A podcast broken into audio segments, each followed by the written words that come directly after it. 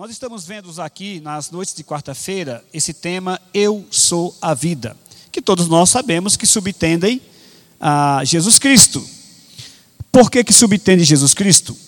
Porque de todos os religiosos do mundo, todos os religiosos do mundo, eu digo todos, juntando todos. Se você pegar todos, entre aspas, sábios do mundo, eu estou dizendo todos. Se você pegar todos os filósofos do mundo, todos, sem exceção, desde que nasceu o primeiro até o dia de hoje, ninguém falou o que Jesus falou acerca da vida. Em João 14,6 ele disse: Eu sou o caminho, eu sou a verdade, eu sou a. Ninguém falou isso a não ser Jesus Cristo. Ninguém. Eu sou a vida. E quando nós colocamos esse tema, Eu sou a vida, algumas coisas nós temos que ponderar. Primeiro, a pergunta sobre o que é a vida, como surgiu a vida, qual é o sentido da vida, percorre a humanidade desde os primórdios, como eu mostrei na aula passada. E olha que eu peguei dos gregos para cá, eu podia ter ido mais longe ainda. Mais de 700 anos de Cristo para cá. Os homens desse mundo procuram saber o que é a vida e até agora eles não têm uma resposta. Eles não sabem o que é a vida, não sabem qual o sentido da vida, não sabem qual o propósito da vida, eles não conseguem explicar aquilo que eles veem, eles sentem e eles têm como eu mostrei na pregação passada. Na pregação passada, eu me detive mais na questão é, da ciência, da filosofia e do, da ciência. Hoje, eu vou me deter um pouco mais, não só na filosofia, mas nas religiões. Nas religiões, não vou falar de todas, é claro, só de algumas. E também no, no popular, no que as pessoas pensam. Em 1980, um cantor chamado Gonzaguinha, lançou uma música muito famosa. Eu, particularmente, gosto muito dessa música. Não sei se é porque é filosofia. Mas a Marcela vai se lembrar que lá no Rio de Janeiro você deve ter sambado muito essa música do Gonzaguinha. É o que é o que é o nome da música. E a música do Gonzaguinha trata exatamente do que nós estamos falando. O que é a vida. Por isso que a música começa com o que é o que é. E na música ele começa dizendo: Eu fico com a pureza das respostas das crianças, é a vida, é bonita, é bonita. Essa é a conclusão que ele vai chegar. Depois de pensar sobre a vida, olha, eu vou ficar com a resposta das crianças, a vida é bonita. Pronto. Não tem como saber mais do que isso. Viver e não ter a vergonha de ser feliz, cantar e cantar a beleza de ser um eterno aprendiz. A vida é um eterno aprendizado. Ah, meu Deus, eu sei que a vida devia ser bem melhor e será. Mesmo sem ser cristão, ele é ateu. Essa música é feita por um ateu. Mesmo sem ser cristão, ele tem esperança de que a vida deveria ser melhor e de alguma maneira será. Nós sabemos que vai ser melhor. Não por causa dos homens. Mas isso não impede que eu repita: é bonita, é bonita, é bonita. Aí a música literalmente começa na segunda estrofe. E a vida?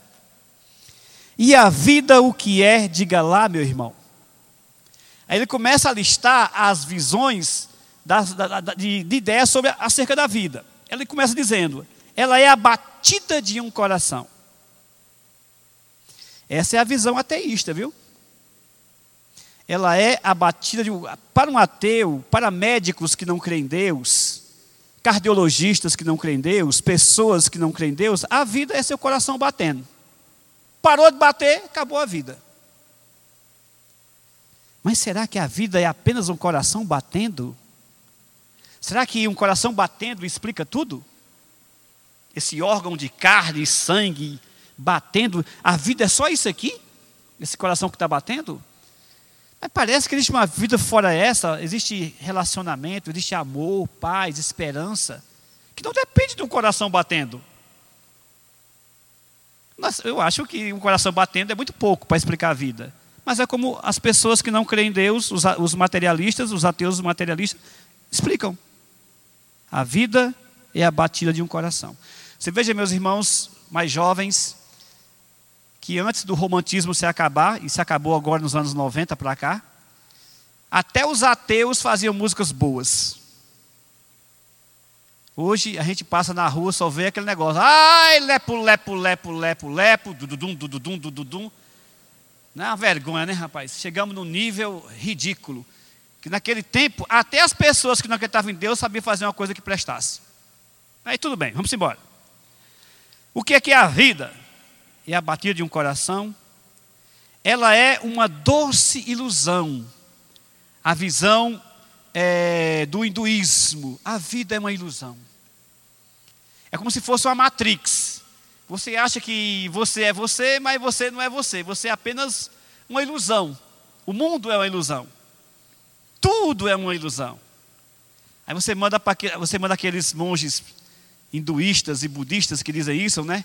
Pois tá bom, já que é uma ilusão, coloca a tua mão aqui e me dá um machado para torar ela. Você diga que é uma ilusão, vê se você aguenta. Se você aguentar, é uma ilusão mesmo. Vai ver se eles colocam a mão para você torar com o machado. Tudo bem. Algumas coisas na vida nos iludem. Algumas coisas são ilusões. Mas a vida não é ilusão. Não é possível que seja uma, uma ilusão coletiva. Todo mundo está é, alucinado numa, ilusão, num delírio. Até o meu respirar não, é uma ilusão, eu não estou respirando. É isso uma loucura. Ela é mas e a vida? Ela é maravilha ou é sofrimento? Ela é alegria ou lamento? O dualismo cósmico. Homem, mulher, noite, dia, alegria, tristeza. A vida é um dualismo cósmico. Só tem duas possibilidades: vida e morte, homem, mulher, alegria, tristeza, sol, é, luz, trevas. Aquela visão dualística. Mas será que a vida é isso mesmo? É uma coisa ou é outra só? Ele continua: há quem diga que a vida da gente é um nada no mundo, o zen budismo. A vida é uma gota de orvalho. E você fica olhando assim, mas uma gota de orvalho explica a vida? é uma gota de tempo que nem dá um segundo. Alguns acham que já é a visão quântica, né? Há quem diga que é um divino mistério profundo é o sopro do Criador numa atitude repleta de amor, a visão teísta. A vida é o, o ruar de Deus, o sopro do Criador numa atitude repleta de amor. Ele colocou a visão de Deus na música dele.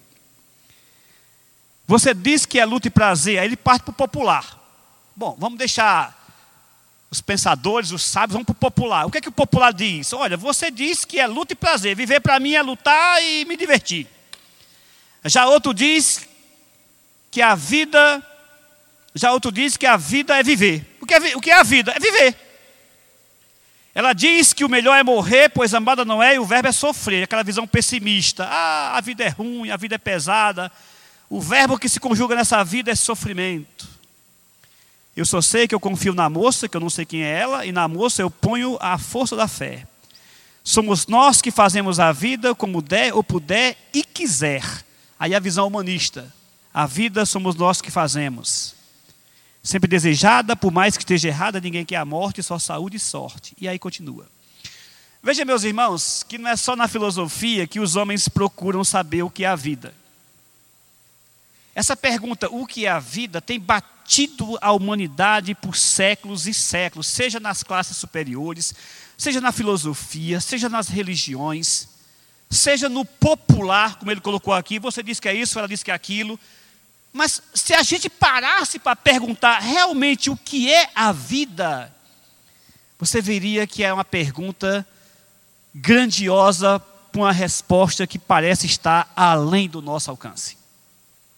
Mas, como eu disse na pregação passada, o cristianismo tem as melhores respostas. Pode não ter todas,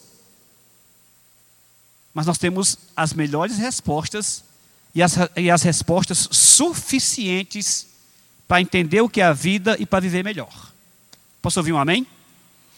Vou repetir. O cristianismo tem as melhores respostas sobre o que é a vida e as respostas suficientes que nós precisamos para viver o melhor que pudermos desse mundo e no mundo por vir. Jesus Cristo tem as respostas para nós. Vou, e antes de entrar na pregação diretamente, tem uma coisinha mais que eu queria dizer para vocês. Nós só não sabemos tudo sobre o que é a vida, não é nem porque está encoberto para nós. É que por causa do nosso pecado, nós não conseguimos sentir a vida como realmente ela é. Mas na eternidade, nós teremos uma compreensão completa do que é a vida. Se um homem muito santo, que vivesse realmente a palavra de Deus, cheio do Espírito Santo, com muita sabedoria, e nós perguntássemos para ele o que é a vida, eu tenho certeza que ele teria muito mais respostas do que nós podemos ter no momento. Nós só não sabemos exatamente o que é a vida, nós não vivemos uma vida perfeita e, e, e digna e correta por causa do maldito pecado que ainda habita em nós. Mas se você olhar para Jesus Cristo, você vai não só entender o que é a vida, o propósito da vida e como ser feliz nessa vida, mesmo tendo sido ele um homem de dores. E ainda assim foi feliz nesse mundo. Muito bem. Eu vou passar rapidamente, não vou gastar muito tempo, só para você entender a situação que o mundo vive. A vida no budismo. A monja, a monja Coen, essa monja Coen, que é famosa hoje, né? A monja Coen está em tudo que é lugar, televisão, é, na Globo, no Danilo Gentili, sites e por aí vai, dando palestra para a empresa. É incrível, né? Como esse povo é tapado. As empresas pagam uma nota para poder a, a Manja Coen dar uma palestra para ela, para eles. Empresas grandes, não é boteco de esquina, não, viu, compadre? É a igreja que paga 10 mil dólares de cachê por uma palestra. E você vai ouvir as palestras e você não acredita o nível que a humanidade está. Pergunta para a Monja Cohen aí o que é a vida. Nem precisa perguntar, não. Tu vai no YouTube depois da pregação e procura lá a, o que é a vida, a origem da vida no budismo lá da Monja Cohen. Ouve lá para tu ver uma coisa. No budismo, não temos a ideia de um criador. Tenta imaginar uma religião que não existe um Criador, um ser pessoal. Não temos um conceito de Deus, e não tem mesmo não. O Japão hoje está mudando por causa do, do, cristianismo no Japão, que é muito forte. Os cristãos, depois da Segunda Guerra Mundial, é, investiram muito no Japão, principalmente os americanos, e hoje existem grandes igrejas no Japão e grandes pastores e grandes teólogos japoneses. Mas se você perguntar para um japonês que não é cristão, alguma coisa sobre Deus, ele não consegue expressar. Ele não tem nem palavras no vocabulário dele para escrever Deus, para ter ideia. Naqueles, naquele, na escrita dos japoneses, nem palavra para poder escrever Deus eles não têm. Embora os cristãos acreditem que Deus se revelou naquele vocabulário, num certo símbolo japonês que tem lá, mas isso é outras coisas, não vamos falar agora. Então eles não têm um conceito de Deus no budismo. O budismo não é criacionista. Se você perguntar para um budista, como é que surgiu o mundo? A explicação é. Está é tá aqui na frente, aguenta um pouquinho aí. Tudo que existe é consurgir independente e simultaneamente. Você entendeu? Eu também não. Mas a explicação da monja Cohen, a explicação dela, para o surgimento da vida, já que não tem um Criador, não tem Deus. Eles não são criacionistas. Eu até, eu até acho que ela, na internet, ela titubeou com a pergunta do repórter. Ela ia dizer que eles são evolucionistas. Mas evolução ainda pressupõe, se for evolução teísta, pressupõe que Deus criou a primeira coisa e deixou a coisa seguir. Se for evolução teísta. Se for se for evolução é, secular, de alguma maneira as coisas surgiram de algo que já existia, algo que era eterno, ou Deus ou a matéria. Aí ela titubeou, como ela não pode dizer uma coisa nem outra, falou assim: olha, a, a vida, o surgimento da vida para nós é um coexistir independente e simultaneamente. Alguém me ajude, pelo amor de Deus, a entender o que é isso, porque eu não consigo entender. Sabe o que quer dizer isso? Nada. Isso é uma explicação de uma pessoa que não sabe o que está dizendo e não pode dizer mais do que isso. O que é a vida? Vamos lá, Carlinhos, me ajuda aí. O que é a vida? É um coexistir. Coexistir é você existir com alguma coisa. Eu existo. E qual é a outra coisa que existia antes de tudo? Eles não têm explicação. Independente, tudo bem. Se eu existir com alguma coisa, ele está para lá, eu estou para cá, como é que surgiu lá e surgiu cá, se não tem ligação um com o outro? Esse não tem explicação. E você acredita que eu passei uns 45 minutos hoje da minha tarde gastando tempo com isso? Para poder explicar para vocês? não adiantou nada, né? Independente e simultaneamente. Eu não sei explicar isso, irmão. É, tipo assim, abacadabra. Aí surgiu tudo. Só se for assim. E repito, palestra de 10 mil dólares em empresa, viu? Para poder ouvir essa besteira. Não dizemos que existe um ser inteligente que criou ou guia todas as coisas. Então não existe um ser inteligente, a vida não tem uma direção, não sabemos de onde viemos, nem onde estamos, nem para onde vamos. Não há, não há uma história sendo escrita, não há um, um começo, não há um meu, mas também não há um fim.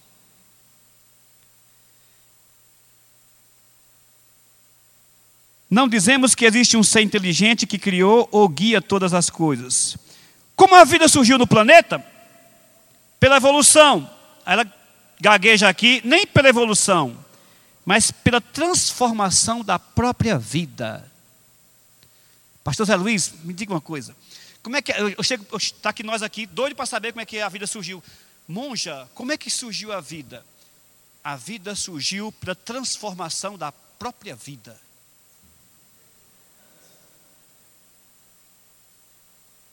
Caramba, eu nunca tinha pensado nisso, que a vida surgiu pela transformação da própria vida. Ó, vou te contar uma coisa, meu irmão. É, com todo respeito a essas pessoas, mas se, se, a pessoa tiver um neurônio sadio, um, ele começa a pensar, não, está errado, tem alguma coisa aqui. A vida surgiu pela transformação da própria vida. Mas transformou primeiro para surgir, surgiu para transformar? Como é que é? Não tem explicação.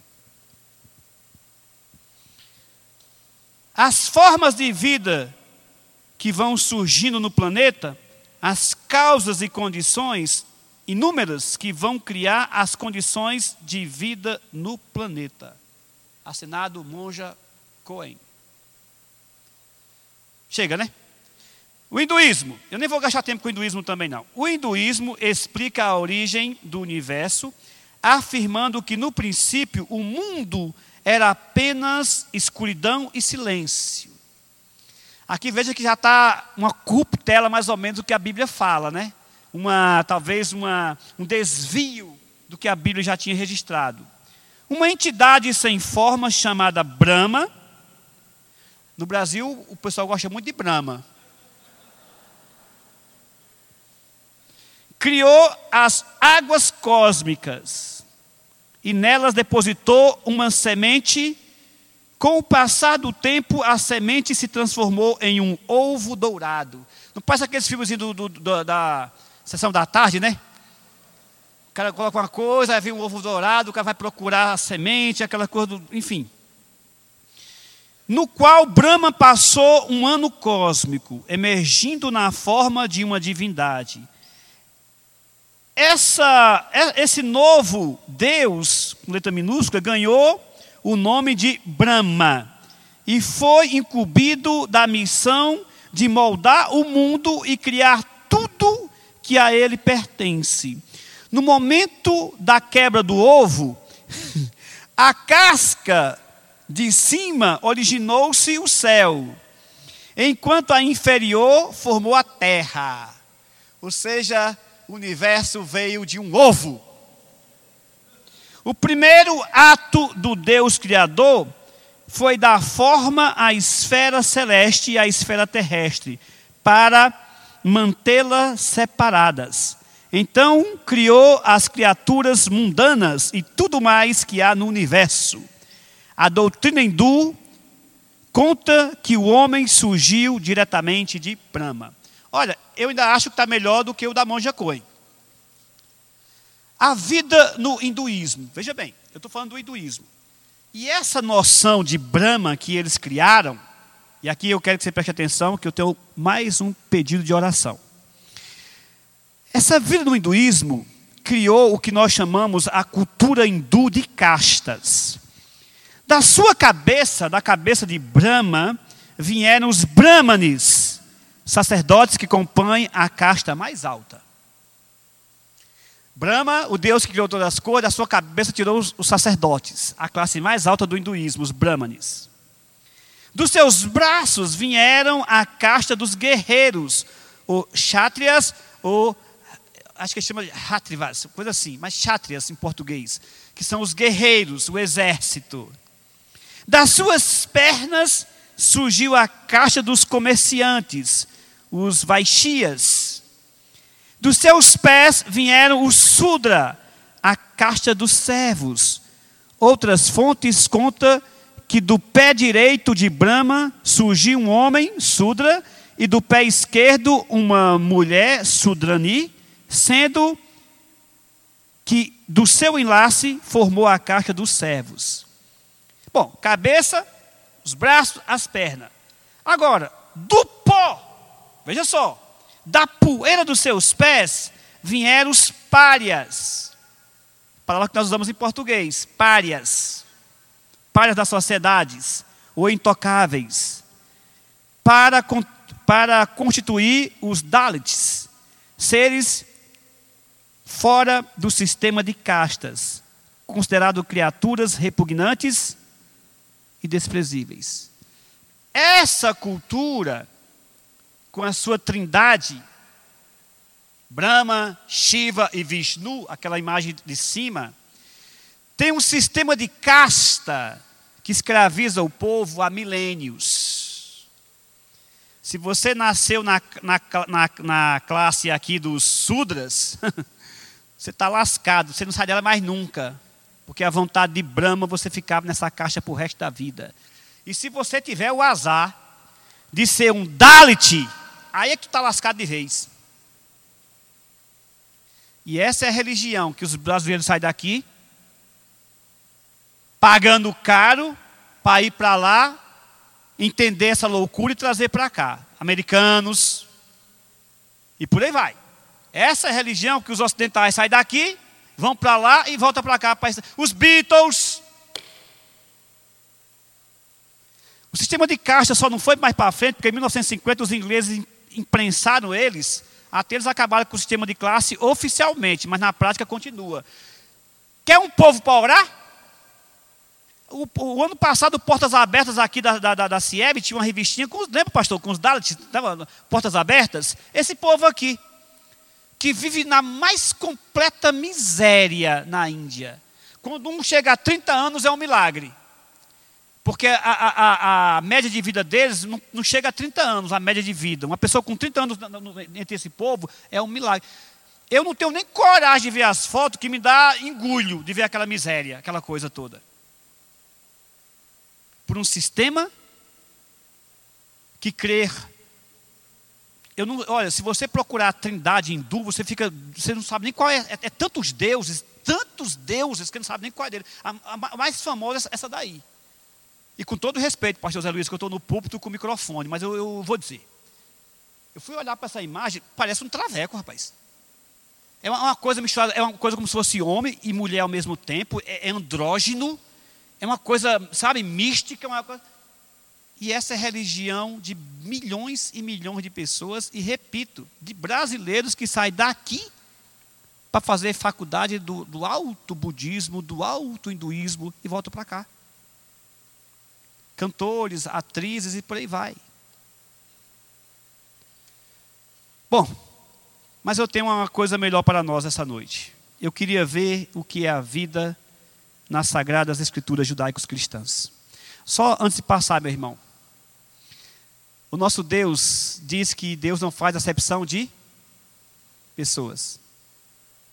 E foi com essa ideia que o mundo foi mudado.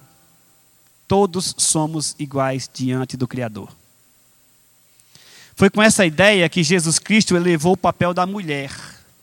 Eu até até posso aceitar que os homens não se convertam, mas as mulheres não.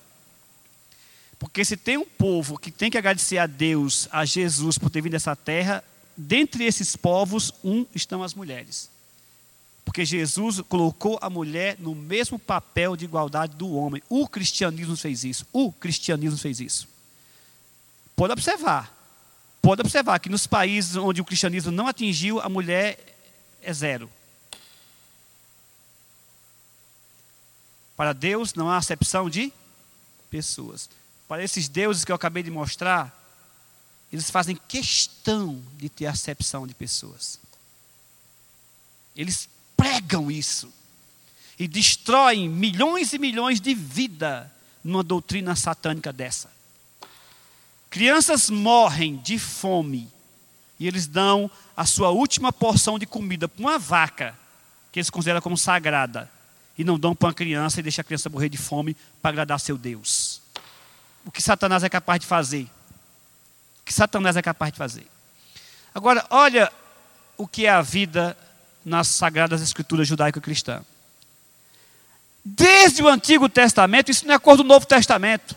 A Manja Cohen fala assim: ah, o cristianismo, o budismo é antes do cristianismo. Buda existiu antes do, de Jesus Cristo. Buda existiu antes de Jesus Cristo encarnado. Jesus é antes de todas as, diz a palavra de Deus. Vai lá para Números capítulo 27. E olha, já no Antigo Testamento, 1450 anos antes de Cristo, e mil anos antes do budismo, do zen budismo, do hinduísmo e dos ismos dos infernos que tenha por aí. O que, é que a Bíblia diz? Números 27, 15 e 16. Diz assim, ó. Eu vou ler para você. Números 27, então disse Moisés ao Senhor: Ó Senhor, autor, o Senhor, autor e conservador de toda. O que, que diz aí? Números 27, 15. O Senhor, autor e conservador de toda. Eu não estou ouvindo. Você fala carne na versão de vocês? Outras versões coloca vida. O Senhor, autor e conservador de toda vida, punha um homem sobre esta congregação, que saia adiante deles, e que entre adiante deles, e que os faça sair, e que os faça entrar, para que a congregação do Senhor não seja como ovelhas que não têm. 1450 anos atrás, Moisés, escrevendo, inspirado pelo Espírito Santo, Mostra para aquele povo quem é o nosso Deus. O nosso Deus é autor da vida, ele criou a vida. Isso faz sentido. Um Deus pessoal que é vivo, criar pessoas que também têm vida. Isso faz sentido. Em qualquer cultura, em qualquer filosofia, em qualquer ciência. Um Deus vivo, pessoal, uma pessoa que tem vontade, que tem razão, que tem emoções, que tem vida em si mesmo, criou seres que têm vida, que pensa, que tem, que tem emoções e que tem razão, que raciocina, que tem vontade. Isso faz sentido, em qualquer que seja a cultura. Deus é autor e conservador. E mais, só estamos vivendo porque Deus vive. A vida só existe porque Deus existe. Se tirar Deus do sistema, o sistema desintegra. Diz a Bíblia que ele segura o universo, ele segura o cosmo no poder das suas mãos. Ele conserva a vida. Esse mundo ainda está de pé, meu irmão, porque o Espírito Santo de Deus paira na sua igreja, no meio do seu povo. O Espírito de Deus ainda está agindo. Quando chegar o dia do Icabode, foi-se a glória, do dia que Deus retirar a igreja, no dia que Deus retirar o Espírito, que é o próprio Deus. Sabe o que acontece com esse sistema? O que acontece com esse sistema quando o Espírito Santo sair? Se você for pré-milenista, é a grande tribulação. Se você for a milenista, já era, não tem nem a grande tribulação, já se acabou, foi tudo. De um jeito ou de outro, na hora que o Espírito Santo sair, o mundo se acaba. Porque quem sustenta ainda este mundo é Deus. O que está sustentando esse mundo, Deus. Moisés, há 1450 anos atrás, quando, quando ele ora, ó Senhor, autor e conservador de toda a vida, põe ponha um homem sobre esta congregação, ele conversa com Deus. Ele sabe que está falando com uma pessoa. Por que, que esses, essas religiões não têm oração? Porque eles não creem no Deus pessoal. Vai orar para quem? Por isso que eles praticam a meditação transcendental. Você fica lá com as pernas cruzadas, blá, blá, blá, blá, blá, blá, blá, blá, blá, blá. Você não tem com quem conversar, meu filho. Por isso que eles têm que buscar dentro dele um sentido, porque eles não não creem no Deus pessoal, então não pode ir para fora. A única coisa que eles conhecem é para dentro deles. e a Bíblia diz para nós: Buscar-me-eis e me achareis, se me buscar todo o coração. É por isso que fica nessa loucura. Se esvazie. E o nosso Deus diz: se encha do Espírito. Se esvazie. Minha avó dizia, aqui em São Paulo, eu já vi que tem esse provérbio também existe, né? Oficina vazia, né? Como é que é? Cabeça vazia. Mente vazia. Por que, que o diabo manda ele se esvaziar a mente? Por que, que tu acha quem está por trás disso aí? Esvazie, se esvazie, se esvazie. E Jesus, enchei-vos do Espírito, enchei-vos da graça de Deus. Há 1450 anos atrás, Moisés sabia que podia se comunicar com Deus, conversar com Deus. Se Moisés, e Moisés nem sabia que o que nós sabemos hoje, que Deus nem sequer está lá. Ele está aqui, dentro de cada um de nós. Eu posso conversar com meu Deus com intimidade, porque Ele está em mim, está em ti, está em nós. Há 1450 anos atrás, Moisés sabia que Deus é o autor da vida, que Deus é o conservador da vida, que Deus age e interagem com a sua criação. Ele ora, Senhor, coloca um homem que vá à frente dessa congregação, Senhor, para que não sejam como ovelhas que não têm pastor. E Deus não só agiu com ele, como interagiu com ele, como respondeu ele, colocando Josué, uma figura daquele que seria aquele que vai nos conduzir, como diz o pastor Zé Luiz, o verdadeiro pastor, o sumo pastor das nossas almas. Jesus Cristo. Ele pede a um Deus pessoal que o ouve e o atende. Dá para ver a diferença, meu irmão, da religião cristã para essas coisas que nós vemos aí? E é inacreditável. Estas tolices, estas loucuras têm espaço sobrando nas mídias, nas faculdades, enquanto que os cristãos se tiver de ter algum espaço, é nessas televisões evangélicas que não tem audiência de quase nada. Enquanto que a mentira e a loucura ocupam as primeiras páginas das revistas e por aí vai. Continuando. A fórmula comum do juramento, já no Antigo Testamento também, distingue o Deus vivo. Se você for nas culturas antigas, Ninguém tem o que eu vou ler aqui para você. Números capítulo 14, até facinho, né? No mesmo livro que você está aí, Números capítulo 14. Olha como Deus se revela, olha como é que Deus diz. Números capítulo 14, 21, e depois o versículo 28. Nenhum dos homens que tenho, é, porém, tão certo como eu. Como é que está aí?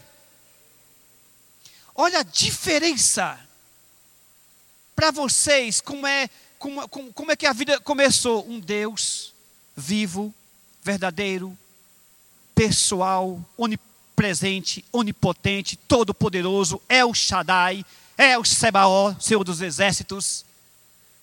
O Deus verdadeiro, vivo, criou todas as coisas. Quando ele se revela, ele diz assim: tão certo como eu vivo. Pode procurar, coloca no Google lá, livros, livros do, do, do, do budismo, os, do hinduísmo, os Vedas, são cinco livros. Procura lá alguma coisa, se, se, se alguma vez tem assim, o Deus vivo, você não acha.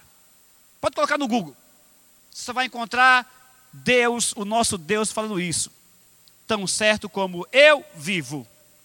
Nenhum dos homens que tenham visto a minha. É, tão certo como eu vivo e como toda a terra se encherá da glória do Senhor.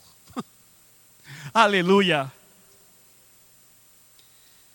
Yahvé, que é o nome do nosso Deus do Antigo Testamento, é o único Deus com poder e vitalidade criativa. Eu estou mostrando Moisés, 1450 anos antes. Aí eu coloquei agora Jeremias, um pouquinho antes de Buda, 700 e alguma coisa antes de Jesus Cristo. No capítulo 3, 10 a 12. Está tá projetado lá, vamos ler juntos todos nós, vamos lá? Mas, vamos ler juntos? Vamos começar de novo. Mas o Senhor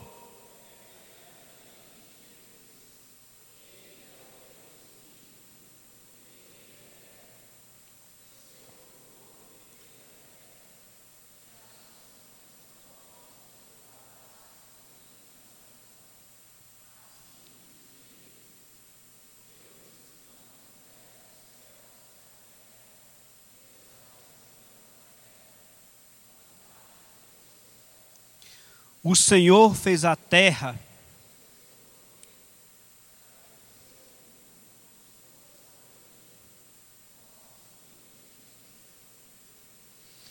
Se perguntasse a um judeu há 800 anos, 800 anos antes de Cristo, o que é a vida, como surgiu a vida, o Senhor é verdadeiramente Deus, Ele é o Deus vivo, o Rei eterno. Se perguntasse para um judeu como é que a vida surgiu, Deus criou, Deus sustenta. E digo mais: esses falsos deuses desaparecerão de debaixo destes céus. Quando nós chegarmos em Apocalipse daqui a pouco, isso que Jeremias falou é repetido em Apocalipse pela boca de João, movido pelo mesmo Espírito Santo. Isto é a vida nas sagradas escrituras judaico-cristã. Deus, Deus criou e Deus sustenta. Deus é o sustentador da vida e a fonte da água da vida.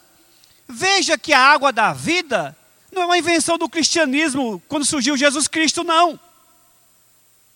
Não, é, não, não, começou com, Cristo, com Jesus a água da vida, muito antes.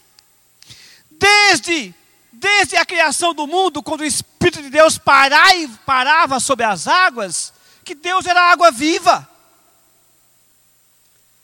O profeta Jeremias, no capítulo 17, 13 e 14, de novo falando sobre o Deus vivo e o Deus que dá a vida, que sustenta a vida, diz o seguinte: vamos ler juntos mais uma vez. Ó Senhor, esperança de Israel, todos aqueles que te deixam serão envergonhados. O nome dos que se apartam de mim será escrito no chão, porque abandonam o Senhor, a fonte das águas vivas. Cura-me, Senhor, e serei curado. Salva-me e serei salvo, porque tu és o meu louvor. Aquele que pode, inclusive, restaurar a nossa vida é o nosso Deus Criador. A irmã Magnólia está precisando de um milagre de Deus. Mas só há um lugar onde pode vir esse milagre do próprio Deus mesmo. Cura-me, Senhor, e serei curado. Salva-me e serei salvo, porque tu és o meu louvor. A Bíblia mostra que esse Deus, diferente de todos os outros deuses, ele é majestoso. É a majestade do Criador da vida. Lá no próprio profeta Isaías, capítulo 40, olha, eu estou citando passagens por passagem, ainda, ainda estou diminuindo elas por causa do tempo. A ideia do judeu era de que Deus é, não só era o criador da vida, mas era, um, era, um, era majestoso. O majestoso criador da vida. Vamos ler junto de novo. Não sabes, não ouvistes, que o eterno Deus, o Senhor, o Criador dos fins da terra, nem se cansa, nem se fatiga. Não se pode esquadrinhar o seu entendimento. Faz forte ao cansado e multiplica as forças ao que não tem nenhum vigor. Os jovens se cansam e se fatigam, e os moços de exaustos caem. Mas os que esperam no Senhor renovam as suas forças, sobem com as asas como a águia, correm não se cansa, caminham. Olha o entendimento que o judeu tinha de Deus no Antigo Testamento. Quem é Ele? Ele é o eterno, o único não criado, o único que tem vida em si mesmo. Até hoje ele chama Deus de eterno. Se você for ver um judeu, ele chama sempre Deus de o eterno. É o Elion, o eterno, o eterno Deus, o Senhor, o Criador dos fins da terra. Diferente da sua criação, ele não se cansa, ele não fica fadigado. Pelo contrário, ele faz é renovar as nossas forças, nos faz como águias. Aleluia. De novo, Números 14, 21. Porém, tão certo como eu vivo, e como toda a terra se encherá da glória do Senhor. Meus queridos, na próxima pregação, antes de encerrar aqui, eu vou mostrar para os irmãos uh, a diferença da vida na Bíblia, a verdadeira vida na Bíblia, para o que muitas, nem as outras religiões, mas para o que muitos cristãos pensam, na próxima pregação. Eu vou mostrar na próxima quarta-feira que existem algumas palavras para a vida na Bíblia. Uma dessas palavras diz respeito à vida biológica, que todo mundo tem, até um animal tem. Mas existe uma palavrazinha na Bíblia que é usada diretamente em relação a Jesus Cristo e Deus, em relação à vida, que até muitos crentes não sabem. E essa palavrinha nos dá o verdadeiro sentido da vida. É a palavra que é mais usada para Jesus Cristo quando se trata de vida, essa palavrinha que eu vou falar na próxima quarta-feira. E essa palavrinha vai mostrar para nós que a vida é muito mais profundo e ou profunda do que nós podemos imaginar. Quando Jesus Cristo voltar e esse sistema todo se desintegrar, e nós formos transformados, esse corpo mortal deixar de existir, esse corpo pecaminoso for transformado no corpo glorificado, o mesmo corpo que Cristo tinha, para um novo céu e uma nova terra, meu querido e minha querida irmã, irmão e irmã, você vai sentir a vida pulsar em você de uma maneira que você nunca viu. Você vai sentir Deus como você nunca sentiu. Você vai amar como nunca você amou. Você vai, você vai sentir o poder de Deus, o sobrenatural, como você nunca neste mundo conseguiu sentir. Numa palavrinha que a Bíblia mostra para nós, que ela chama de a verdadeira vida. Hoje, a ciência, como eu falei na pregação passada, está chegando no ponto de admitir que Deus existe. Eles não vão fazer isso, como já não fazem mesmo. Mas qualquer um que tenha um pouquinho de temor de Deus, vai chegar num ponto em que ele vai dizer: olha, essa explicação que você está dando aí, a Bíblia já falava, ah, eu é que não quis crer. Assim está a física, assim está a biologia, que eu vou falar na próxima quarta-feira. E acho que foi Patrícia que me mandou, não sei quem foi que me mandou o, o vídeo de uma cientista americana mostrando hoje a menor partícula que existe no universo. Não sei se foi Patrícia que me mandou. Alguém me mandou. Não sei se foi Patrícia que me mandou. A menor partícula no universo. Nós achávamos que eram átomos alguns anos atrás. Aí depois foram descobrir que dentro do átomo tem mais prótons, nêutrons e elétrons. E achava que os prótons e os eram os menores. Mas foi olhar aí acharam outras coisas menor ainda, que são os fótons. E o outro nomezinho que eu não consigo lembrar agora, que é menor ainda. Agora acharam outra coisa menor ainda. É uma partícula tão pequena que não tem massa. Sabe qual é o tamanho dela? É 10 elevado a 200 bilhões, mais 300 bilhões, mais 300 bilhões de um centímetro. Você consegue fazer a conta? 10 vezes 200 bilhões, de 300 bilhões, de mais 300, não, bilhões não, trilhões, de um centímetro. Que tamanho é isso, meu irmão? Sabe como é que a partícula se parece? Essa partículazinha subatômica parece? Ela parece assim, ó. Um sopro. A partícula parece. Oi. A, a partícula parece assim, ó. É tão, é como se fosse um sopro. A nossa Bíblia diz que o mundo foi, foi criado pelo ruar de Deus, o sopro de Deus. Como é que você passou a existir? Como é que você passou a viver? Deus soprou a vida em nós.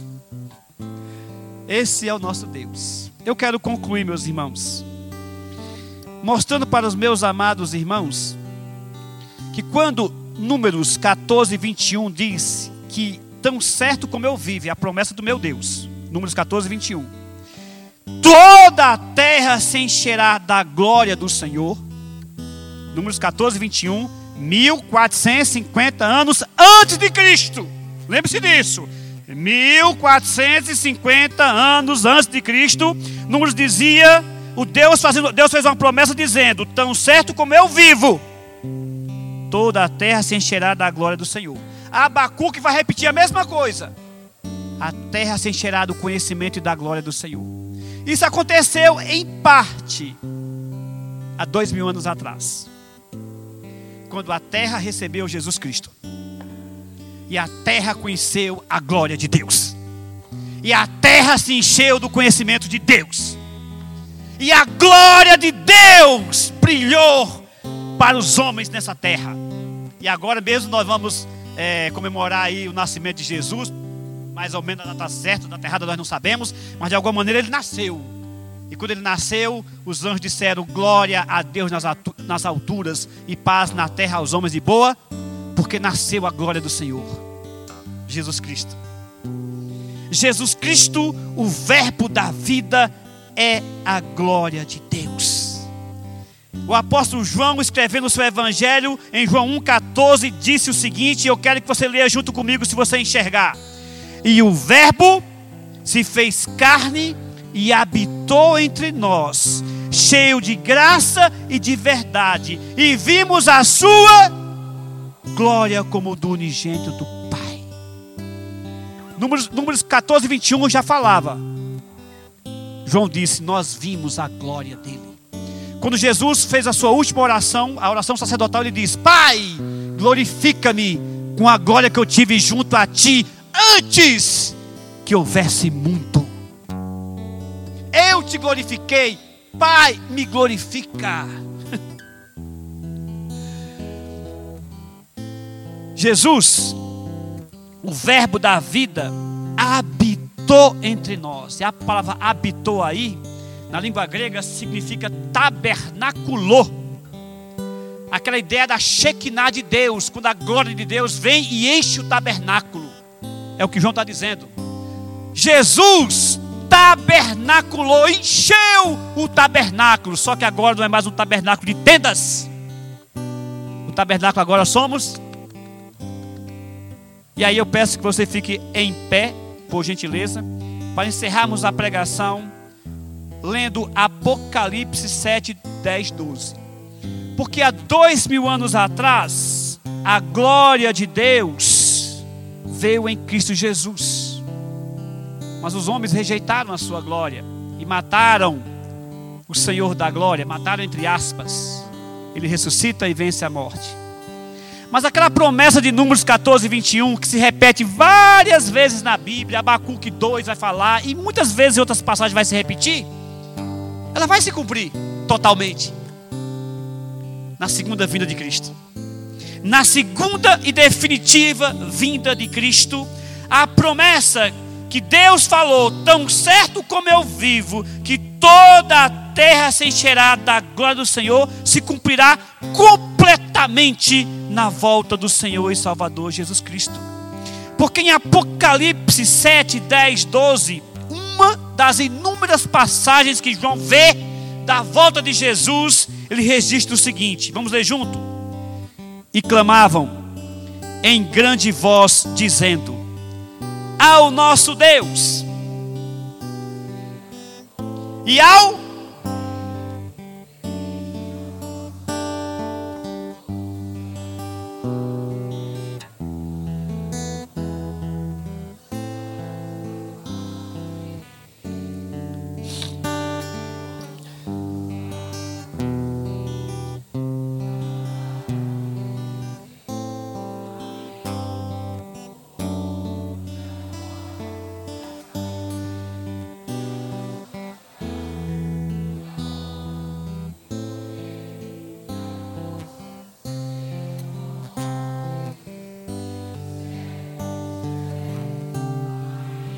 Aleluia. Todo olho verá, todo joelho se dobrará, toda língua confessará que Jesus Cristo é o Senhor. Quando ele vier, tão certo como vive o Senhor, toda a terra se encherá do conhecimento da glória do Senhor.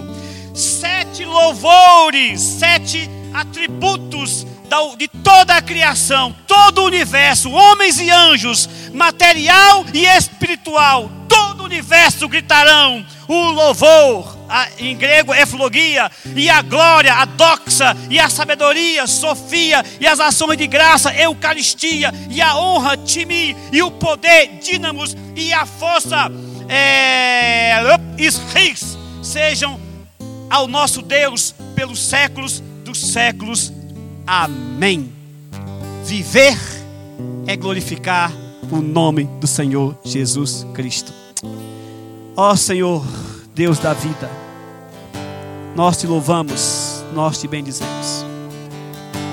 Nós te pedimos que a tua glória encha a terra como as águas cobrem o mar.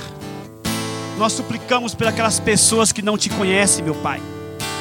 Nós colocamos aqui esse povo sofrido, rejeitado, da Índia, os Dalits, por causa de uma religião em que Satanás tomou conta, meu Pai. Derruba por terra aquela maldição. Também derruba por terra a maldição, meu Pai, das pessoas nesta nossa nação que não conhece o Senhor Jesus Cristo. Abre seus olhos, meu Pai, para que te vejam, para que te conheçam, como nós cantamos há pouco. Oh, meu Deus, que a tua luz brilhe que este ano que está se findando e o ano que está se iniciando seja um ano de fartura, fartura de ganhos de alma, fartura de celeiros cheios de homens e mulheres salvos pelo sangue de Cristo, para que teu nome seja glorificado, para que eles conheçam a verdadeira vida que só há em Cristo Jesus, nosso Senhor, para a glória de Deus, em nome de Jesus, a igreja diz: Glória a Deus, vamos louvar o Senhor.